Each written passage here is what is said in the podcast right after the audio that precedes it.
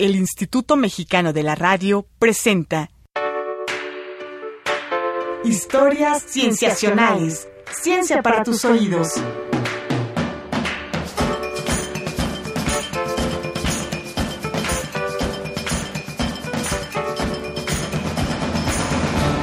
Bienvenidos a Historias Cienciacionales. Mi nombre es Víctor Hernández y hoy les vamos a platicar de... de... Mm, no, creo que no. Creo que falta parte de la introducción. A ver otra vez. Bienvenidos a Historias Cienciacionales. Mi nombre es Víctor Hernández y hoy les estaremos hablando de... de... de... Claro, primero hay que elegir un tema para el próximo programa. ¿De qué será bueno hablar? ¿Se te ocurre alguna idea, Gerundio? Ah, no, a mí tampoco se me ocurre nada. Ya es tarde y muero de sueño. ¿Qué te parece si lo seguimos trabajando mañana? Sí, mañana. Ay, ¿quién será hasta ahora? Voy, voy, voy. Hola, Vic. Patch, hola. ¿Todo bien? Sí, todo bien. Una disculpa por venir a esta hora, pero te llamé por teléfono y no entraba la llamada. Qué raro si aquí lo tengo. No te preocupes, Vic. La verdad es que vengo a pedirte si es posible que me quede contigo unos cuantos días. Lo que pasa es que al edificio en donde vivo le detectaron algunos problemas estructurales y recomendaron que mientras lo reparaban, lo mejor era dormir en otro lugar. ¿Crees que me pueda quedar contigo unos cuantos días? Claro, pasa, pasa. Será un gustazo. ¿Podemos acomodar el colchón extra para que duermas ahí? Ay, de verdad que es un alivio. Te lo agradezco mucho, Vic. Te prometo que solo será unos cuantos días. Días, días, días. Oye, Patch, ¿estás seguro de que todavía no está listo tu edificio? Estaba viendo el calendario y ya pasó más de un mes. Sí, Vic, aún siguen reparándolo. ¿Por qué? No, por nada. Oye, esos eran los últimos vaqueritos, ¿verdad? Sí, ya vi por qué son tus favoritos. Son muy buenos. Deberías comprar más. ¿Qué haces? ¿Estás escribiendo algo en la computadora? Escribo el guion para el programa de la próxima semana de Cienciacionales. Ah, sí. ¿Y de qué se va a tratar? De especies invasoras. Uy, son terribles, ¿no? Sí, terribles. ¿Sabes cómo se define una especie invasora, Patch? Sí, una especie invasora es toda aquella que es introducida a un nuevo ambiente del que no es nativa y que atenta contra la diversidad biológica del lugar. También se les conoce como exóticas. ¿Sabías que hay una lista de las 100 especies exóticas más dañinas del mundo? Pues yo estoy viendo a la 101. ¿Cómo? No, no, nada. Digo que sí, sí. Me parece que sí he visto esa lista. Es la que hizo la Unión Internacional para la Conservación de la Naturaleza, ¿no? Fíjate, es interesante. Por ejemplo, ¿sabías que el gato doméstico está en el lugar 39 de esa lista? ¿O que el nopal tunero está en el lugar 66? Sí, qué cosas. Solo que esa lista únicamente contempla animales y plantas, cuando el problema también puede involucrar hongos o virus, por ejemplo. ¿Qué van a decir en el programa sobre las especies invasoras? Vamos a hablar sobre las consecuencias de su introducción, pues afectan los hábitats nativos en términos económicos, ambientales y ecológicos. Ah, la parte ambiental y ecológica. Me encanta. ¿Sabes cómo lo vas a explicar? Más o menos. Tal vez vamos a... Porque si me preguntas a mí, la manera más sencilla de verlo es de esta forma. Tienes un ecosistema que lo puedes observar como un sistema con muchísimas variables interactuando entre sí. Puedes incluir al clima, la geografía del lugar, los organismos que habitan en él, etc. Y son las interacciones entre todos estos factores lo que hace al ecosistema. Pero si metes otro factor, que en este caso sería una especie que no estaba en el sistema y que es capaz de interactuar de manera eficiente con las otras variables, entonces restas fuerzas a las interacciones originales y se suman fuerzas a otras o simplemente son desplazadas o desaparecen. En consecuencia, el sistema complejo que tenías se transforma y a largo plazo ya no será el mismo con el que empezaste, será uno distinto. Aunque bueno, esta perspectiva generaliza el tema de la invasión de especies. Sí, pero está muy bien lo que dices, Patch. Es correcto. Por ejemplo, se me ocurre, no sé, no sé. No es que sea una insinuación. Es un ejemplo, se me viene a la cabeza ahorita, por ejemplo, tú. Gerundio y yo teníamos nuestras relaciones ecológicas, ya sea entre nosotros o con los objetos de esta casa, y después llegaste tú, el factor externo. Mm, no, no entiendo tu ejemplo. Oye, ¿y de qué más vas a hablar en tu programa de radio? Pues mira, estaba pensando en hablar para la sección de Momentos en la Ciencia de uno de los estudiosos más importantes en el tema de especies invasoras. Órale, ¿podemos poner nuestro estéreo para dar la atmósfera de la sección? ¿Nuestro? Sí, está bien. Momentos en la Ciencia. En 1958, un zoólogo inglés llamado Charles Sutherland Elton publicó uno de los libros más influyentes sobre especies invasoras. ¿Y ese libro cómo se llama? Se llama La ecología de invasión por animales y plantas. En su época fue muy importante porque había muy poca investigación sobre el tema. Con esto se creó una imagen panorámica de las invasiones biológicas. O sea que fue el primero en tratar el tema. No, no, no, no, al contrario. Muchos personajes como Darwin, Joseph Hooker, Charles Hooker, Frank Egler y otros ya habían mencionado algo, un concepto similar. Pero es a Charles Elton a quien se le considera el pionero en centrar la atención científica a este problema. Seguro está bueno, ¿no? Sí, su libro es muy interesante, aunque a mí lo que me gusta más es todo lo que hay detrás de él. O sea, las razones que motivaron a Elton a escribir el libro. Así es. Pasada la Segunda Guerra Mundial, Elton se volvió más consciente del impacto de las especies invasoras en los ecosistemas naturales. Entiendo que la guerra marca a las personas de muchas maneras, pero ¿qué tiene que ver la guerra con el trabajo de este hombre? Pues para ponerte en contexto, en el tiempo que Charles se planteaba la idea, ya había gente que había puesto ciertas pistas de esto. A principios del siglo XX, Lorenzo Camerano y Pierce Dwight, de manera independiente, propusieron la existencia de las redes alimenticias, y ya se hablaba del concepto de nicho ecológico, que es aquel espacio de variables en un ecosistema que ocupan los organismos. Lo fantástico de Charles Elton fue que juntó estos conceptos, los clarificó y los conectó en un libro que se llama Ecología Animal. Pero ese es otro libro, ¿no? Sí, uno que publicó antes, pero parte de estos trabajos fueron importantes para él. En 1932 ya estaba establecido en el Departamento de Población Animal en la Universidad de Oxford. Ese lugar se volvió el centro de su colección de datos sobre los cambios en las poblaciones animales. Fue ahí donde escribió su libro de la ecología de invasión por animales y plantas. Para cuando la guerra explotó, el Consejo de Investigación en Agricultura le pidió a su departamento que buscara métodos eficientes para controlar a las ratas, ratones y conejos.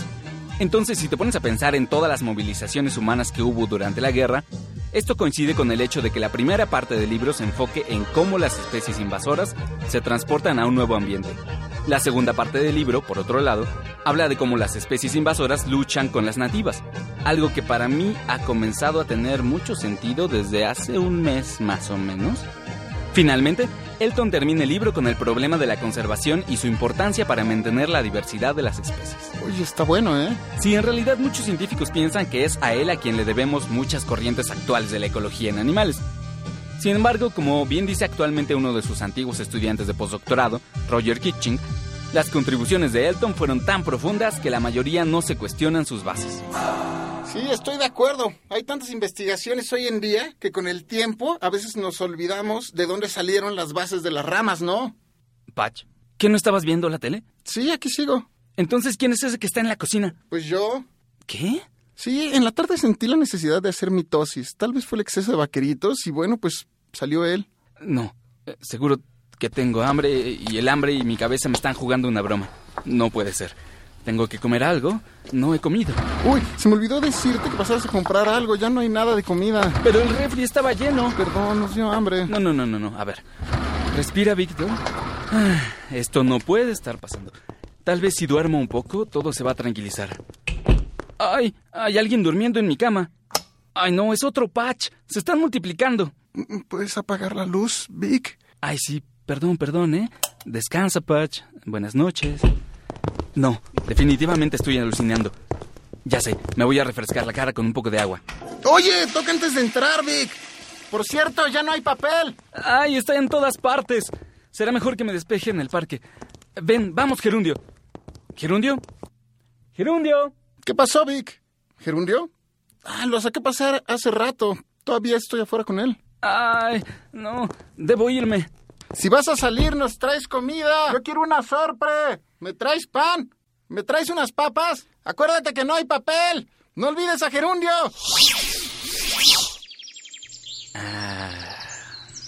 Tranquilidad.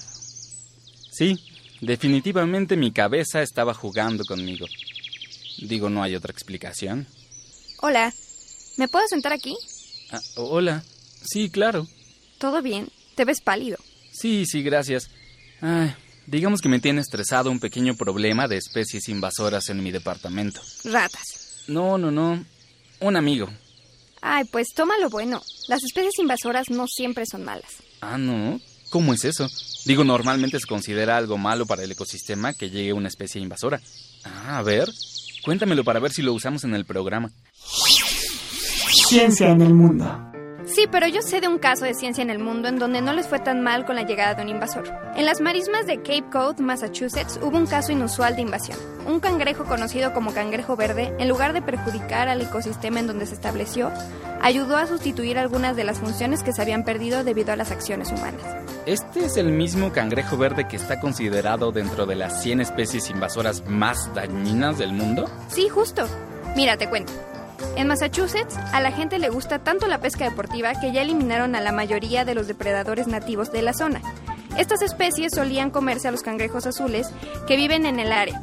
Sin sus depredadores, los cangrejos empezaron a elevar sus poblaciones de manera alarmante y llegaron a ser cuatro veces más comunes de lo usual. Sí, sé exactamente a lo que te refieres. El aumento de sus poblaciones trajo como consecuencia que los pastos del lugar no podían crecer con la misma tranquilidad que antes, porque había muchos cangrejos y estos se alimentaban de estas plantas, así que no había descanso para ellas. Además, los hoyos que los cangrejos hacen en la arena hacen los suelos más propensos a la erosión. Todo sumado, te imaginarás que era un problema. ¿Y meter una segunda especie de cangrejo no era peor? Pues no. Lo que sucedió fue que a los cangrejos verdes les iba muy bien en esa zona y más tarde los científicos se dieron cuenta de que la presencia de la especie invasora era útil para ahuyentar a los cangrejos azules y proteger a los pastos de su apetito voraz. Pues suena bien, pero creo que el ejemplo es muy particular. No niego el beneficio, pero pienso que la probabilidad de aprovechar de esta forma a las especies invasoras es muy bajo. Sí, los mismos autores comentan que es un caso particular. ¿Cuáles? Mark Bertness y Tyler Coverdale de la Universidad de Brown en Estados Unidos. Oye, muchas gracias por platicar conmigo. Creo que lo que tengo que hacer es sacar el cangrejo verde que todos llevamos dentro y lidiar con la situación de mi especie invasora.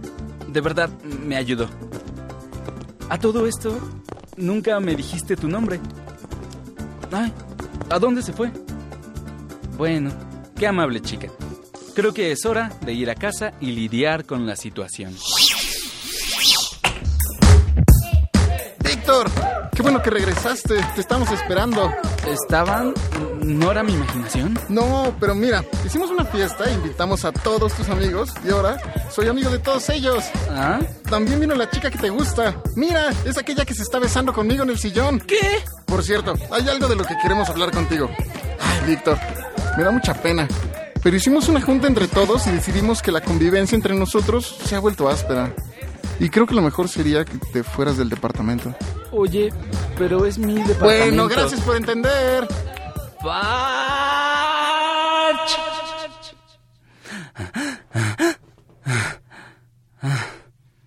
Ay. Ay, Gerundio, qué bueno verte. Tuve una pesadilla terrible. Voy, voy, voy. Hola, Víctor. Pach. ¿Qué pasa? ¿Te ves pálido? No, no es nada. Tuve una pesadilla. Pues ya se te pasará. Por ahora tenemos que irnos ya a Limer. Se me ocurrió un tema para el programa de la siguiente semana y ya conseguimos entrevista, pero la cita es en una hora. Ah, ah, qué bien. ¿Quién es el entrevistado? Luis Zambrano, del Instituto de Biología del UNAM. Ah, ¿y de qué será el programa? De especies invasoras. Oye, por cierto, ¿puedo quedarme hoy a dormir en tu casa? Llegaron visitas a la mía el fin de semana y pensaba que podría... Bueno, ¿por qué no lo platicamos en el camino? ¿Vale? Vamos a un corte y regresamos. Tú escuchas historias cienciacionales. Ciencia para tus oídos. Ciencia para tus oídos.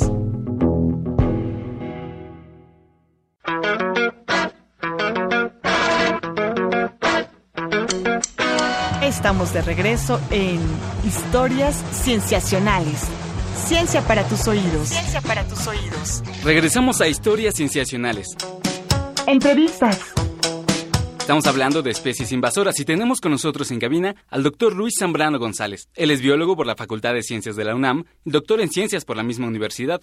Actualmente es investigador titular del Instituto de Biología de la UNAM, donde coordina el Laboratorio de Restauración Ecológica. De igual forma es secretario ejecutivo de la Reserva Ecológica del Pedregal de San Ángel. Entre algunos de sus temas de investigación se encuentra el de especies invasoras. Muchas gracias por estar aquí, Luis. Hola, mucho gusto por estar con ustedes. Gracias. El tema del programa de hoy es especies invasoras y queremos hacer algunas precisiones quizá. Bueno, primero, ¿por qué no nos confesamos y ya ponemos las cartas sobre la mesa? ¿Tú crees que los seres humanos se consideran, se pueden considerar especies invasoras? Ay, esa es una buena pregunta que no se me había ocurrido contestar, pero yo creo que no. Este, una especie invasora la consideramos nosotros como una especie que los humanos trajeron de un lugar a otro que nunca hubiera podido llegar de por, por sí sola. Esto es, si, por ejemplo, las carpas, que es con lo que yo he estudiado toda mi vida profesional. Las carpas son de China y pudieron haberse dispersado a, Europa, un poquito a Europa Central, pero nunca hubieran podido llegar a América. Este, los humanos las trajimos a América. Eh, los humanos, como especie, por nuestros propios medios, con tecnología o sin tecnología, hemos llegado a invadir todas las, todas las zonas terrestres del planeta. Entonces, no somos como tal una especie invasora, pero sí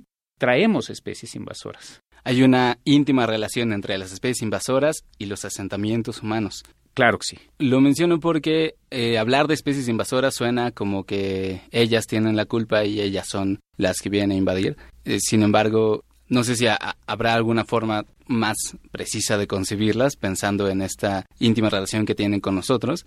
Bueno, a veces es deliberada, la llevamos hacia otros lugares y a veces no es completamente deliberada. Entonces no sé si hay alguna forma más precisa de concebirlas. Ok, sí, bueno, las, las especies invasoras son todos estos animales y plantas que por alguna razón llegaron a un medio que antes no podían haber llegado sin la ayuda de los seres humanos. Este, en ese sentido son, las podemos considerar como malas, porque por lo general llegan como a un lugar virgen, estas especies. Estas especies no tienen depredadores porque no han evolucionado en ese lugar, entonces no se ha generado este sistema estable en donde ciertas especies controlan a otras. Pueden explotar recursos con mucha mayor facilidad que otras especies y entonces crecen muy rápido y crecen de manera muy agresiva. Por eso las consideramos malas. O sea, no es porque nos caigan mal o seamos xenófobos, digamos en ese sentido, sino, sino que son estos atributos. Hay especies que sí introducimos nosotros de manera deliberada, las especies de acuacultura son de esas, las especies que nos sirven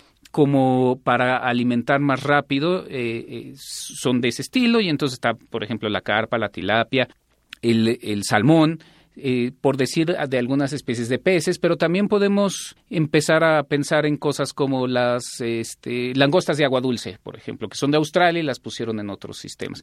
Los nopales, que son mexicanos, pero que los metieron en, en Australia, ¿no? Para producción. Entonces existen distintos tipos de especies invasoras. Esas son las, las intencionales. Las no intencionales son todas estas especies que estaban en un lugar y gracias a cosas que hicieron los humanos se llegaron a otro. Por ejemplo, si uno se fija en, el, en la costa de California, todos los moluscos que están en la costa de California, todas las especies que están en el fondo de las costas de California, el 90% ya son de China. Y es porque los barcos van a China, descargan todos sus productos allá y para venirse cargados jalan el agua para venir un poco pesados, jalan toda el agua de China y la descargan en Estados Unidos. Y todo ese descarga viene con todos esos animales y produce grandes cambios. Entonces son de estos dos tipos de, invasiones las que podemos generar los seres humanos. Ahora que mencionas a la carpa y la tilapia, eh, queremos preguntarte, sabemos que también has trabajado en Xochimilco, donde el, problema de las especies invasoras es, es, grave. Y teníamos por ahí el dato de que eh, la tilapia en particular fue recomendada por la FAO como una fuente de proteína y se promovía su cría. Entonces, bueno, ¿qué pasó con esta recomendación? ¿Era falta de conocimiento, falta de conciencia o fue un cambio de paradigma en el entendimiento de la ecología de las especies? ¿Qué ocurrió entonces? Yo creo que fue esto último. Yo creo que fue uh, un cambio en el paradigma. Cuando la FAO impulsó la producción masiva de carpa y tilapia, de ambas especies, no solo fue de tilapia, era en, en el momento de lo que le llamábamos la revolución verde. Todo tiene que ser producido al máximo, todo tiene que producirse lo, más grande, de, manera más grande posible. Cuando la FAO de repente este, se da cuenta, bueno, cuando nos empezamos a dar cuenta que las especies introducidas generan efectos negativos, y con esto lo que quiero decir es, por ejemplo, la carpa, pues podrá ser muy útil para la comida, no siempre, pero además enturbia el agua, reduce diversidad, etcétera, reduce la calidad del agua, o sea, la calidad del agua es mucho más fea. Eh, nos empezamos a dar cuenta que todos estos programas no son tan buenos como parecían ser en una primera idea.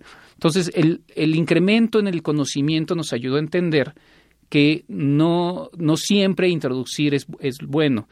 Eh, yo creo que la FAO no lo hizo con mala intención y lo hizo con una intención de, pues maléfica, sino que más bien lo que sucedió fue que para ese momento era lo mejor. Lo malo, yo creo que donde tenemos que poner nuestros nuestro punto ahora es que todavía hay gente que cree que es lo mejor. O sea, ya nos dimos cuenta del error, ya podemos este, solucionarlo. Pero todavía hay gente que dice, no, no, no, no, vamos a seguir introduciendo carpa y tilapia en todos lados porque aun cuando no sirva, porque eso es lo que pasa, no sirve en México. ¿Cuánta gente come carpa y tilapia? Muy poca y nadie ha salido de la pobreza por eso no ha salido porque no hemos puesto las mejores variedades. Y no es cierto, va por otro lado. Claro. Ahora sí se podría considerar irresponsable promover ese uso, ahora que ya sabemos cuáles son los, los riesgos. Claro que sí. No sé si queramos pintar una, un escenario completamente pesimista, pero entonces la pregunta sería, ¿qué se puede hacer contra el caso de las especies invasoras? ¿Hay alguna metodología para combatirlas, para no sé, llegar tal vez a un equilibrio o, de plano para librarse de ellas? Ok, depende de la especie y depende del ecosistema. No hay una técnica para todos los ecosistemas y todas las especies. No hay ni siquiera una para una sola especie con distintos ecosistemas. Todo funciona dependiendo del lugar y dependiendo de la especie. Habrá ocasiones, es muy probable que este ejemplo que te dije de California, en donde uno va a tener que aprender a vivir con ellas.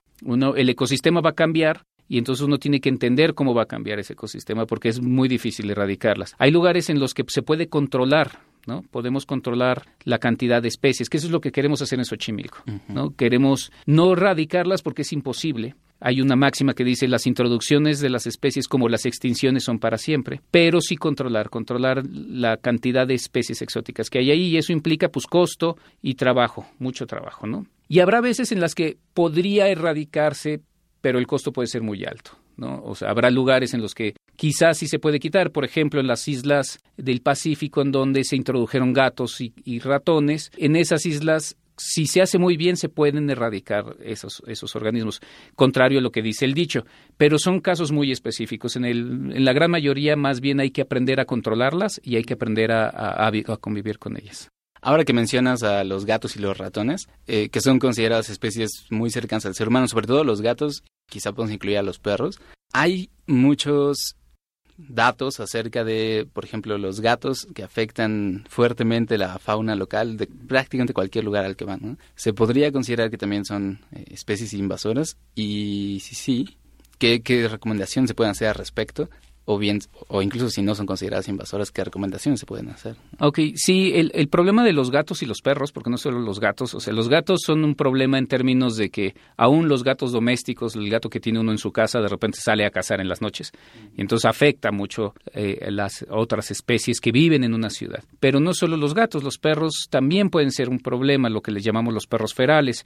Y ese es un problema que nos hemos enfrentado ahora en la Reserva Ecológica del Pedregal de San Ángel, donde hay perros y hay gatos. Y hay un, una concepción errada de que, ay, pues porque son mamíferos, son bonitos y tienen cara de tiernos, este, no afectan al ecosistema. Y entonces hay muchas organizaciones que dicen, no, no, no les hagan nada, y les dan de comer incluso dentro de la reserva o de los sitios, y eso es un problema mayor, porque además de los gatos y los perros, por ejemplo, en la reserva, pues viven los cacomistles, que también son muy bonitos, o los tlacuaches, que también tienen una función muy particular. Y entonces, es, y los gatos y los perros, por ser invasores y porque les dan de comer, los están desplazando y están generando la extinción de especies como la zorra, también la zorra gris, es una especie muy carismática y muy importante para la reserva, y sus números han ido reduciendo muy probablemente por la culpa de los perros ferales. Entonces, sí se pueden considerar como, como especies exóticas, como especies invasoras, como especies muy agresivas, que tenemos que generar soluciones para con ellas.